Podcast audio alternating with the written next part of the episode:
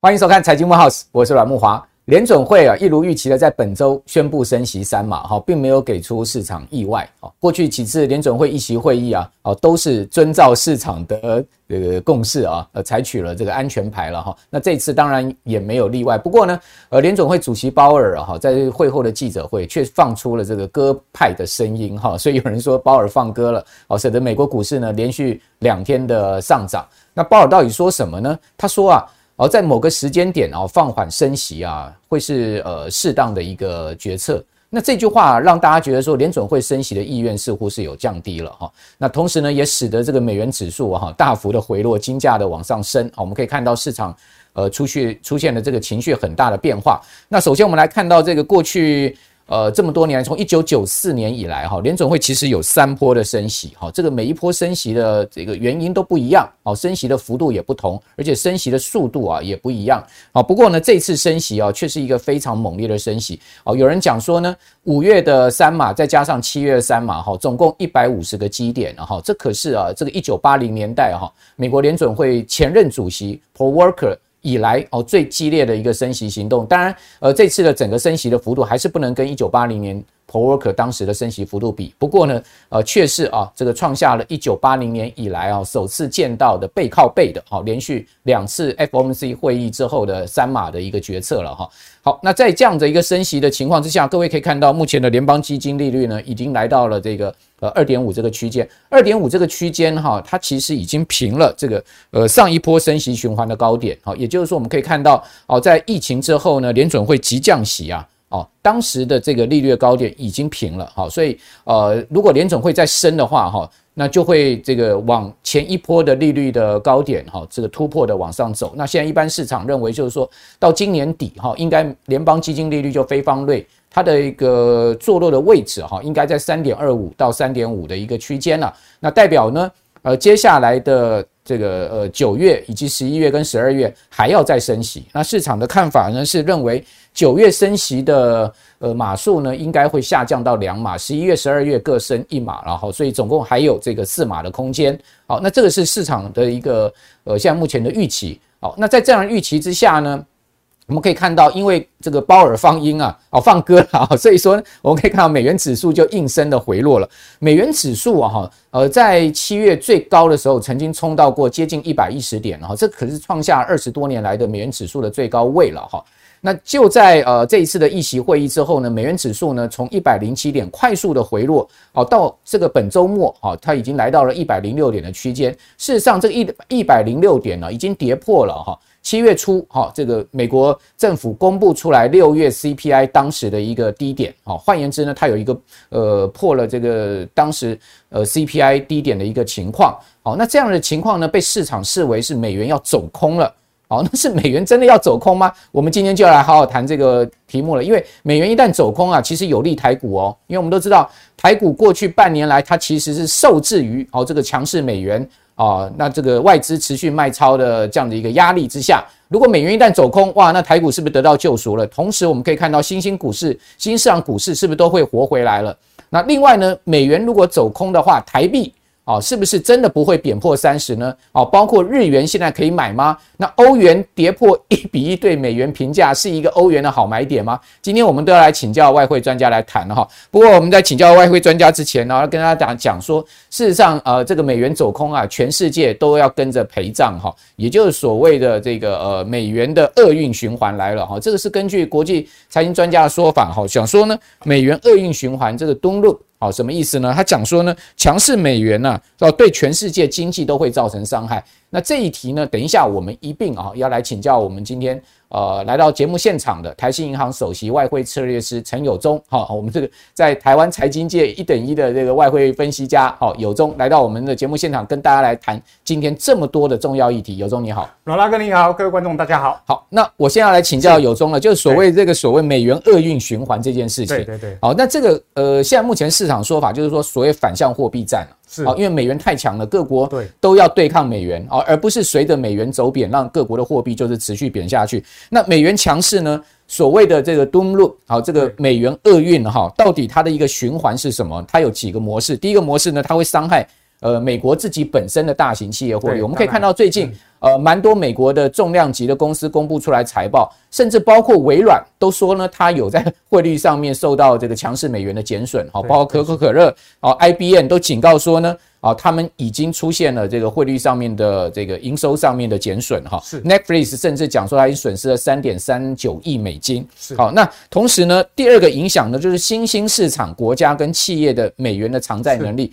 哦，中国大陆最近那个房企不是一一堆烂尾楼的问题吗？那这些房企在海外发行的这个美元债，似乎呢压力也非常的庞大。哦，这个这些呃状况呢，可能都会出来。第三个呢，就是对美国以外的市场会造成输入型的通货膨胀压力，这个在台湾就出现了嘛？对，对不对？好，所以呃，我现在首先要来请教你，就是说这个国际的整个情势的影响之下。好，到我们怎么看这个美元的一个大势哈，以及呢，啊，台湾人现在最近银行都推出了，我们三个月定存啊，美元有三趴嘛，新钱的话，大家哇疯狂的去存美元，那这个是不是一个呃错误的决策呢？是啊，大家都很担心的哈，美金会不会涨到顶哈？那以我现在目前的看法来讲的话，还不至于啊。那我待会会解释啊。那我们先来那个跟大家呃解释一下，来看看第一个提到的，就美元如果走强之下的话，可能面临到的一个风险啊。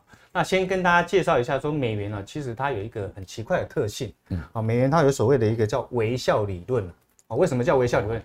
我们都知道说，景气荣枯的话，美金的话会随着美国的经济成长或者是衰退，哎，美金应该是自然的上涨或下跌，所以在美金，呃，在美国的一个经济大幅成长的一个阶段的话，美金当然是在走强啊，嗯，好，那不过如果美美美国的话，景气在歇缓的话，哎，美金应该是要回落的，嗯，好，比如说最近来讲的话。美美元好像稍微就从一零九回落到一零六，对，那为什么会回落呢？它当然就是呼应了第二季的它的一个 GDP，嗯，哦，有下去有下滑了。第二季 GDP 是负的零点九，哦，连续两季 GDP 第一季的话负一点六，对，上半年等于是负一点三了，对，连两季的经济的一个呃呃下滑，它等于是技术性的叫。经济衰退了，对。哦，所以水理上，但白宫不承认啊，他不承认，啊。为什么？因为美国它有一个很奇怪，另外在一个就业市场理应来讲的话，如果经济衰退的话，就业市场是会不好的，对，也就是说失业率会飙高，对，但美国没有，这次是非典型的这个经济衰退，对对对。对，所以他还是解释说可能是呃 temporary，就是可能是短暂而已的哈。那我来跟他解释说，哎，一旦万一美国的经济衰退，蔓延到全球，造成全球经济的崩溃。嗯，那么这时候美金会不会会不会强？美金还在走强，哦、会走强。为什么？因为美国有一个很强的一个工具叫美债。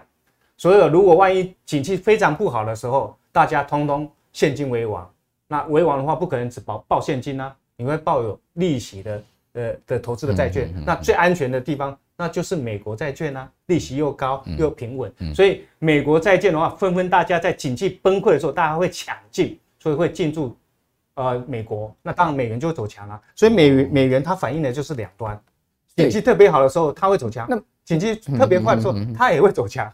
这美国不是就是如鱼得水吗？对，好坏它都通吃就对了。所以美元来讲的话，你长期你看四五十年来，它涨的时间都很长。对，那回跌的时间都非常短。OK，最主要它就是呼应这样一个特性。好，那诚如阮大哥刚才提到过了啊，如果万一美金还在继续走强的话，我们要留意未来可能要需要面临的风险。OK，我列出了四个主要的一个风险。第一个的话，就是如果美金走强，那美元的另外一边非美货币那就会走跌。那非美货币走跌的话，会使得各个国家很担心。资金外逃的话，各个国家会来互惠，嗯，不然外汇存底会大幅的减伤。嗯，再来的话，很多新兴市场的国家，它是钱不够的，它都发外债，以美元计价的外债。对，那一旦美金走强，外债的的那个呃，这那个那个要要偿还的金额反而变大了。嗯，所以它可能它的债务风险就会发生了。所以为什么大家很担心说美元走强的阶段的话，通常会伴随着新兴市场的债务危机。嗯，好，那第二个的话就是说。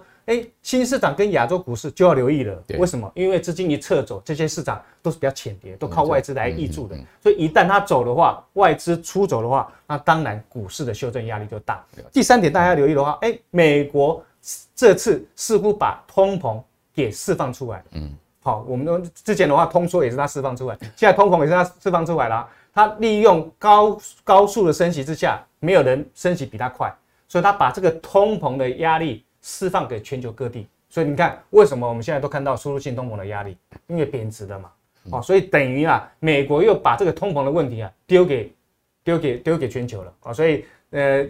几十年前的话，他们财那个财政部长有有有提到过，说美元是我的货币，但是你们全球的问题。那个是 John Connelly 的名言，对，John Connelly，而且他是对各国财长讲的哦，对，指的各国财长必须讲，对，你们要听话。美元我们的货币，你们的问题哦，啊，这个就是美国君临天下的一个这个很大很壮盛的气势是吗？他是世界的主导者跟警察了哈，所以我们也要承受美国的通膨，我们也要承受美美国的通缩。对，没错哈。那第四点的话，就刚才罗拉哥有提到过了。我说，如果这样的话，那自己美国也会烧到，所以它美国股市也会不好。为什么？以 S M P 五百来讲的话，它百分之四十的企业，嗯它大部分都国际型大企业，百分之四十的营收是来自海外。嗯哦，所以海外赚到的钱的话，它总要汇回来嘛。对，汇回来，因为美元升值，它的获利是减损。OK，这个为什么说？然后刚才提到过，很多国际大厂，它的一个营收是出现减损的一个状况。OK，好，所以有中刚这个说法就完全就呼应了哈，我们刚刚所讲的这个呃 Doom Loop 啊，这个美元厄运循环啊，这个美元厄运循环是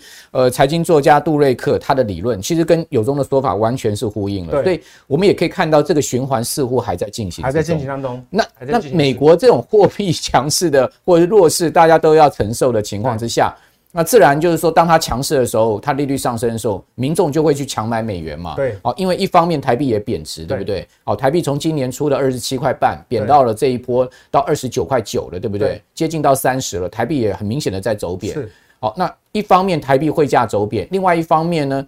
现在新台币的定存连一趴都不到，是。结果我前几天到银行柜台的时候呢，那个银行员熟识嘛，好就跟我聊天，他说：“哎，阮先，你要不要换一点这个美金啊？”哈，我说换美金干的。他说：“啊，你只要有新钱流入。”我说：“什么是新钱流入？新钱流入就是不是你原来在本行的钱，其他行的，你从这个其他行的钱呢汇到我们这个银行来的话，这叫新钱。那新钱你换成美金的话。”三个月的定存利率有将近三趴哦，是没错，哇，这个很诱人哎，所以说大家都想强买美元嘛，一方面台币看贬，一方面这个美元定存是台币的三倍多嘛，那当然就是去存美元，那这样子决策到底对不对？因为这一波好像有被嘎到，因为一百零九点去换美金的人，哈，就是说等于说七月出去换美金的人应该。这个地方就可能会担心说，哎，我是不是换？对，我是不是换到低点了啊？我换到二十九块九这附近，哇，我是你是不是是不是换到低点了？对，哦，这个你的看法？那你看哦，哎，美金的话虽然有回跌哦，从一零九美元指数从一零九回到一零六，可能跌了快将近三八，对，啊，可能把你的 定存的三八吃掉。可是你放心，台币的话。二十九点九还在二十九点九附近，对，这就很怪了。对，为什么美元回了三趴，台币都不动呢？对，因为最主要资金没回来嘛。哦，所以美金的话，我还是把它定掉，它是涨多拉回自动修正。为什么？每一次升息之后都出现在现现在先这样的一个状况，所以你不管去看三月、六月。跟这次的七月也是一模一样，OK，所以大家不用担心，哈，就跟马德库拉塞不要太担心说，哇，那美元是不是涨到顶哈？我又带一个图表给大家看，OK，这个我长期一直在 follow，在预估，在看的美元到底呃涨幅会涨到哪里？你看这二十年来的话，美元进行了前两大波的一个呃那个那个升幅，而且美金的涨幅都很奇怪，它都是一波到底。你看前那个两千零八年的时候，嗯、那时候金融海啸，全都跑到美金去避险。对啊，所以为什么我刚才讲说景气崩溃的时候，哎，美金也在走强，就是那一波。两千零八年画红线画出来那一波。对对对对，呃，绿色那那绿色那个绿色，两千零八年那一波哦，从美元指数从七十点七涨到八十八点五，涨幅二十五个 percent。OK，好，那再来的话是二零一四年升息哦，开始 QT 了哦，缩表，然后升息了，升息的时候哦，它从啊。七十八点九美元指数啊，涨到一百点四，涨了二七趴。也就是说，你看它每一次一波到底，平均都差不多哦，二十六趴。所以这一波的话，是从去年六月八十九点五开始起涨啊。如果以将来同样的等幅来推算的话，它可以涨二十六趴的话，目标区在哪里？在一一三。也就是说，目前来讲的话，美元上涨只到三分之二。后面还有三分之一可以上涨，OK，等于说还有五趴以上左右的空间可以，还有还有涨幅，所以大家还不用担心。你这时候反而啊，你可以趁拉回来一零五一零六，还是可以买美金的，OK，哦，为什么？如果台币有稍微升一点，对，因为如果美金涨到一百一的话，台币是贬到三十点五，啊，所以你这时候买。不会不会有汇损，比如大家不用担心要有汇损，那利息还是照样赚，所以股汇会同同时都会赚得到。嗯，啊，为什么呢？我说美元如果上涨，你怕说啊会不会套牢了？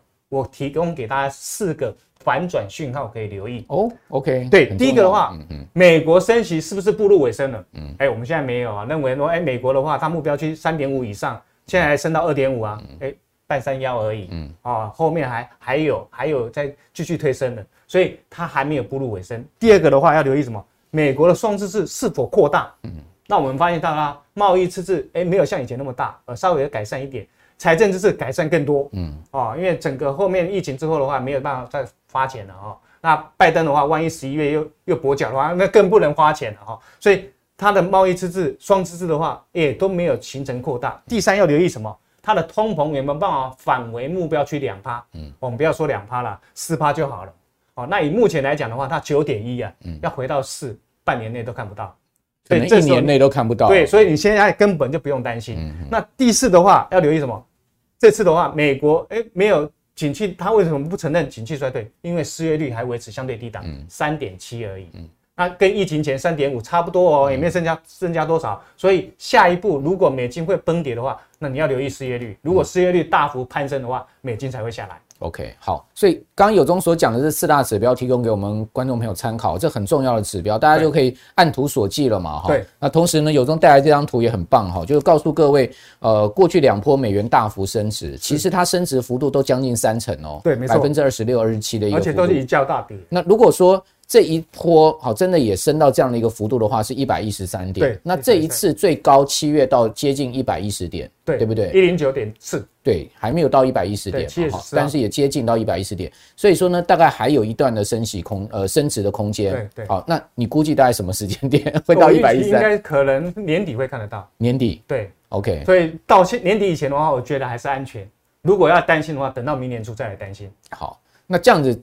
就让我有点担心了。如果说呢，美元到年底还会再往上升的话，那是不是股市的压力还存在呢？那当然啦，还它还是空头格局，所以现在来讲的话，股市都是跌升反弹，是强反弹而已。哦，千万是抱短就好了，不要抱太太长。OK，那幅度也是小就好了。哦，不要期待有太太多的一个涨跌幅度。好好，这个所以强反弹跟抢什么一样，就是抢了要赶快跑就对了。对对，好，记得跑，好，记得跑。好，那呃。刚谈到了一个很重要的地方，就是谈到了，就是说这个呃美元它的强势与否，其实跟整个国际大环境也有关系。那其中呢，跟美元最主要相关的货币，也就是说美元指数，它其实是。呃，我据据我知道，它是五六种货币的一个组合嘛，对，对不对？六种货币，六种货币的组合，它其中最重要的一个最大的权重就是欧元，对，五七八。也就是说，如果欧元弱势的话，美元就会被撬动起来变强势。对，当然。所以说，我们可以看到欧元呢，在七月啊，居然出现了对美元贬破一比一平价的状况。哇，这个可是这个大概二十几年来欧元首见的状况。二十年。好，那欧元贬破一比一，当然它很快又回到一比一之上了哈，因为欧洲央行也升息嘛，对，而且呢是呃这个一次升两码，也是一个很大的一个霹雳行动了哈。对，那请问有中这个欧元后市怎么看？那欧元其实呃跟意大利有关系哦，因为意大利其实是一个很头痛的国家。对，虽然它是呃欧洲应该讲说仅次于德国。好，还有呢，呃，这个法国，如果我们讲说第三经济体，对，如果我们讲整个欧洲大陆的话，哈，它应该是第三大经济体嘛，哈，而且又是 G7 国家，对，好，但是呢，它却是在二零一二年那一次欧债风暴里面被列为欧洲五国，这个实在有点丢脸，对，好，那最后是靠谁？是靠这一位大哥哈，那马利欧，哈，德拉吉马利欧呢，他当时是呃这个呃 ECB 就欧洲央行的总裁，他是意大利人嘛，对。哦，他雷厉风行的，呃，采取了很多这个措施之后呢，救了这个意大利。对，好，那结果呢，他从意大，呃，他从 ECB 退休退任之后呢，他就去当了这个意大利的总理了。对，结果呢，在七月最近啊，这一个礼拜，他居然就是辞职了，因为他们的整个五星联盟，呃，他们的这个所谓的团结团结的国家联盟，联合政府，联合政府垮台了嘛？对，因为五星联盟抵制他嘛。对，所以他愤而就跟总统辞职。哦，这个呃，德拉吉辞职过程也蛮悬疑的哈。他第一次辞职，总统没接受。哦，第二次他自己跑到总统府，把辞呈递上去。总统说：“哇，你你你辞意瞬间啊！”那我也没办法了，我也只能接受了。对，哦，所以德拉吉在这个七月中辞职了哈。那德拉吉辞职是一回事，但是我们可以看到还有很多欧洲很不好的状况。什么俄罗斯又停了一台这个涡轮机运作这个北溪一号管线的问题，所以欧洲天然气就大涨。然后德国现在听说供气只剩下五分之一，欧元区的通膨率高达八点六，也不输美国。啊，德国五月出现外贸逆差，德国出口大国怎么会出现外贸逆差？然后呢，德国的消费信心指数跌到了三十一年的新低。对，哇，然后呢，这个七月二十一号，德拉吉又请辞了，政府分崩离析，那意大利要重新这个改选了。对。哇，这个整个欧洲会不会出问题啊？这个大 trouble 是不是会真的爆发在欧洲啊？对，其其实从俄乌战争之后哈，持续的就看到俄那个那个欧洲各国的话啊，景气的败相都已经一一的浮现。哦，我跟带这个图表，大家可以参考，可以看一下。看阮大哥就有提到过，消费者信心因为俄乌战争之后更重挫了。最新的数据七月份出来，居然负二十七啊！哦，阮大哥底三十几年来的一个新低位置。哦，那整个的话，它已经很明显是步入衰退，大家都不愿意不愿意消费了哈。那英国的话，最近也很惨哦。你看英镑很不强，为什么？英国的一个失业率飙高了，英镑的贬幅不输欧元呢？对，不输欧元哦，是年初以来还比欧元跌的跌的重哦。那因为他自己那个那个体质也不好，那内阁也不稳嘛。好，最近最近那个那个江省也也下台了嘛哈。那你看他现在的一个呃制造业跟服务业的 P N I 指数。七月还没有公布，我预期七月应该会掉到五十以下，嗯，已经会已经在五十边缘了嘛？对，一一定会掉到五十以下。为什么？它有一个景气指标啊，已经掉到一百以下，嗯，所以显然来讲的话，恐怕欧洲面临经济衰退的话，命运绝对是笃定的。哦，那你看它 CPI 的话，也是史上最高啊。六月份的 CPI 是八点六，嗯，史上最高啊，从来没有看到这么高的数字。欧欧洲人很也很辛苦哎、欸，是一方面物价来到了四十年新高，对，啊历史新高了哈，因为统计以来的新高了，失业率攀升，那失业率又攀升，然后同时我们看到那个政府又不稳定，对，好，然后呃电价又涨得不得了，好，然后所以他们经常在罢工啊，对啊，好，然后这个 然后这个薪水也不涨，哇，那个欧洲人怎么过日子？对，所以他很辛苦啊。那这次的话。那你那个你七月份 ECB，哎，居然终结了负利率了啊！升两码的话，大家好像觉得哇，那是不是要翻墙了啊？抱歉了，它升两码，你看这个这个那个升息的幅度谁最高？还是美国升的最快啊？英国仅次在后面啊。欧洲的话，你即便再升，你也升不了多少啊。嗯，哦，所以你再怎么追都没办法追上美国。所以这个利差的诱因的话，还是会迫使欧元继续下跌。人家还是纷纷存美金嘛，美金的利息相对是比较好。所以即便你九月再升息两码，也追赶追赶不上美国。那再来的话，我们现在比较担心的，刚才阮大哥有提到，蓝猪五国欧债二零一一年发生的欧债。危机会不会再度发生？会吗？我觉得这次可能性很大。为什么？带这个图表大家看一下啊。哦，欧债的话，现在这个这个很值得注意哦。如果真的要爆发的话，因为红色的这条这条线啊，这个是意大利的十年债，嗯，最近飙高了，要小心哦。飙高了，已经快要贴贴近二零一一年的水准了。嗯，那是不是欧债二点零版有可能会发生？因为前一波的话也是因为殖利率飙高，欧债二点零版就出来。嗯，所以现在的话，你看意大利政局又不稳了。所以显然来讲的话，哎、欸，现在没有德拉吉了，没有马里欧，所以 ECB 的话，搞不好群龙无首，很麻烦了哈。所以显然来讲的话，现在还要留意的，可能我我觉得景气又不好，利率又爬升，通膨又难解，哦，那整个的话有可能二点零版会发生。所以我们看啊，它的股市也跌得很惨哦，本一比的话也是已经跌回到二零一一年的一个相对低的一个水准了，代表它股市相对重挫很多。那再来，我们最担心的就是俄乌后发生的，刚才阮大哥也提到过，就是。欧洲的天然气问题，这个缺口怎么办呢？你连你到冬天的话，你不用俄罗斯的，你要用谁的？你靠美国的 LNG 的船来也不够啊，你接收站都还没有建呢、啊。那你整个显然到冬天的话，你这个冬天是很难熬的。整个天然气的话，恐怕是会居高不下。所以你看啊，欧元区，你看它期货操作啊，跟前一波一样，又全部都变成净空单了。整个在大家都在拼命操作空单的情况之下，你说欧元要怎么翻身？很难呐、啊。对欧元这个。已经变成净空单了，哎，而且一全部都在放加剧的，对，所以你看啊，我刚刚出提到过，投资信心、消费者信心都跌到荣枯点以下了。投资信心代表啊，钱都要抽抽头要跑了，要跑的话，那欧元怎么有办法撑住一点零？所以大家不要乱抢啊！我觉得欧元有可能会跌破一点零，甚至还有五趴的空跌幅空间，有可能会下探到零点九五。OK，好，所以说如果有欧元需求的人，可能也不急着换欧元，对不对？对，当然，哦，就是说先。呃，要出国前一刻再换。好。就越晚换越好。对对，对，因为欧元还会再继续跌，还会再去跌。哦，看起来有东刚刚所讲的欧洲真的是齐齐聚所有问题于一身了。没错。哦，那体质本来就不好，然后现在还病殃殃的。对。哦，所以你说它的货币怎么会强势嘛？对，当然。好，那另外一个也是有很多问题的国家就是日本，全世界第三大经济体，对不对？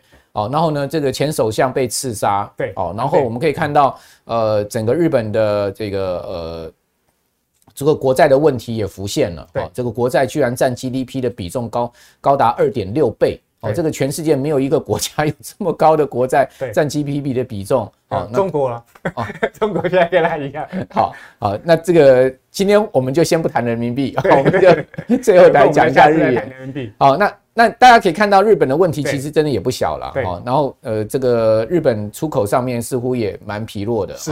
好，那呃，日本也出现了贸易逆差，对不对？好，所以说也不是只有德国贸易逆差，日本也出现贸易逆差。对。好，大家可以看到最近啊，蛮多人讲说，哎，日元有回升呢，从一三九啊 回到一三六了。哦，日元好强哦，日元开始见到日银政策是不是要转变了？啊，日元要回升了。哈日族说：“我是不是来抢点日元，等候呃日本呃可以让我们去玩的时候，我们大家就到日本去玩，可以花这个便宜的日元，是这样子吗？”哎，我觉得就多妈对苦拉塞还是这句话，为什么？因为日本的话，我还是长期看外它。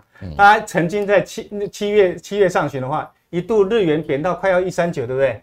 那如果呃，贬到一三一三九来讲的话，大家都觉得说哇，那个难得看到二十四二十多年来的一个新低，要不要赶快来抢短哦？我说千万要忍住一下哦，因为它从年初以来，在七月上旬可以贬破超过美金哦，可以超过十五趴以上，不是没有原因的。我列出哦，如果它这三大困境哈，对，没办法解决的话，那你我们说哦，你要祈求日元翻身是恐怕是很难的。哪三大困境？第一个就是货币宽松，它是全球现在目前最鸽派的央行。嗯，哦，因为只要那黑田东彦在任的一天，那就不可能会这个政策会改变。哎，黑田明年四月要下任了吗？对，明年四月，所以四月以前日元还是在贬。嗯，哦，为什么？因为大家认为说，哇，安倍遇刺之后的话，那安倍的经济学。本来是是那个那个那个岸田新首相的一个遵循的一个呃瑰宝，那会不会放弃它？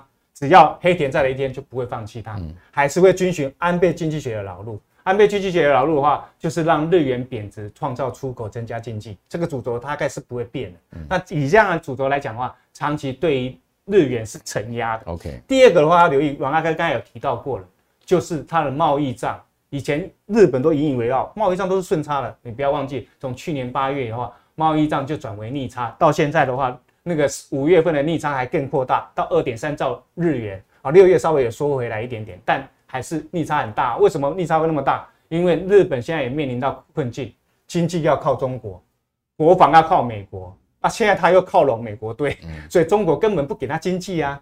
不给他订单啊，而且中国大陆对今年的经济也算疲弱了。对，所以我们只要看到哪一天习近平没有访日本，哦，你你你你不用你你不用祈求他的一个贸贸易战会改善。习近平要去访日本的可能性很低吧？对，对不对？他之前当一两年的话，都说要要要要去要去要去。哦，好，那第三点的话，我们说啊，岸田首相是难为。嗯，第一个的话，它很难脱离安倍经济学。嗯，我们刚才讲了，经济靠中国，国防靠美国。再来的话，俄乌战争，我们才发现到说，啊，原来地缘政治最紧张是日本啊，啊，因为日本北边遇遇到了俄罗斯，因为他第一个加入美国队修理俄罗斯，俄罗斯也修理他，哦，他开始军演，哦，北方四岛军演，那北韩又对他发射什么导弹，那中国对他也不友善，所以整体上来讲的话，我们说啊，日本的面临的地缘政治不亚于台湾了，哦，因为安倍有讲，台湾有事，日本就有事，哦，所以。目前来讲的话，日本还是遵循安倍这样的一个意念哦，还是要协防台湾的哈。所以显然来讲的话，其实日本的地缘政治还是很紧张的。所以这个三大困境如果没有解的话，我觉得长期日元哦还是在走贬。所以大家哈不要太贸然的想要去抢短抢短日元哦，因为你要抢短日元，你第你要选第二老大哥欧那个欧元啊，第三的老大哥要选英镑，你也不应该选第四的日元啊。再来的话说，如果你是实质换汇的话，哎，我倒是建议可以。短线上最近日元有稍微翻强，那这时候的话，哎，从台币的话相对比较扁，对不对？那你这时候台币的话去换日元可以换的比较哎比较多一点哦，因为趁短线日元有稍微贬值，哎升值一点，你可以多换一点日元。所以这时候的话，如果你有实时换汇，哎，可以考虑了。嗯，嗯，哦，如果你那个下个礼拜、下个月你就要去日本旅游的话，你这时候可以多换一点日元在手上。哦，因为你不怕到老嘛，反正你要花掉嘛。哦，所以实质换汇的话，我倒是可以建议你这时候可以换。OK，好。如果说要换日元，要真的有需求啦。对，需求。如果说你只是想说，呃，未来要用，其实未必啦。哦，就是说还可以再等。汇价赚不到，利息也赚不到，因为利息你最低啊，你根本没有利息啊。对呀，哪有日元哪有利息？我台币的利息还比你好。日元是负利率的，纯日元根本没有利息。对，它它是唯一。那你要投资日本股市，大概也不容易啦。对，哦，就是说买一些日本基金的话，你也不用换日元了。对，讲实在的，就是说，呃，日本呃，真的。那日本房地产呢？哦，日本房地产倒是可以考虑。为什么？哦，因为日本房地产商它慢慢的有从底部要复苏的一个阶阶段。OK，你看全球房地产都已经飙了，甚至中国已经出现泡沫了。那日本不是，它已经整理二十二十五年了。所以日本的话，房地产反而是从底部慢慢上来。可是所以，所以日元的话，你说，哎、欸，如果你要长期布局的话，哦，那因为会叫起起落落嘛。短线上波动很大，所以你如果要投资房地产的话，你不用去考虑汇价，嗯，哦，你你要考虑它未来有没有增值的。但是你收进日元，它如果一直贬，你这个房租也，哦，当然会减损，对啊，也会减损。但你你你重点不在这个短期的租金的一个收入啦啊，你长期的你要赚投资的报酬率啊，要卖掉，你不可能长期握有日日本房产啊，你一定会想要把它卖掉，嗯，所以卖卖掉是要赚投资利得啊，那我认为它的增值空间会比较大。可能有办法可以 cover 你租金的一个减损的部分。好，那这个我们可以。问一下淡如姐了哈，她的房子现在目前状况怎么样？听说她在东京蛮多间的哈。好，那呃，今天非常谢谢有忠来到我们的节目现场，跟我们谈了这个美元的大事哈，这个大的一个方向。好，同时呢，呃，跟我们讲到说呢，这个换欧元啊，你现在这个就都买得了哈。然后那日元的话，如果有需求你才换，对不对？好，如果没有需求的话，其实投资呃除了房产可以稍微考虑一下，其他的真的也就没什么投资空间了。好，所以日元的话，就可能真的是回到了一个实际。需求。那至于说，如果美元还是强势的情况呢？那当然台币应该还是继续走贬，对，好，甚至贬破三十也不是不可能的事情嘛。三字头的话，第三季应该都看得到。OK，好，那这个有中有预言喽，三字头第三季有可能会看得到的情况之下。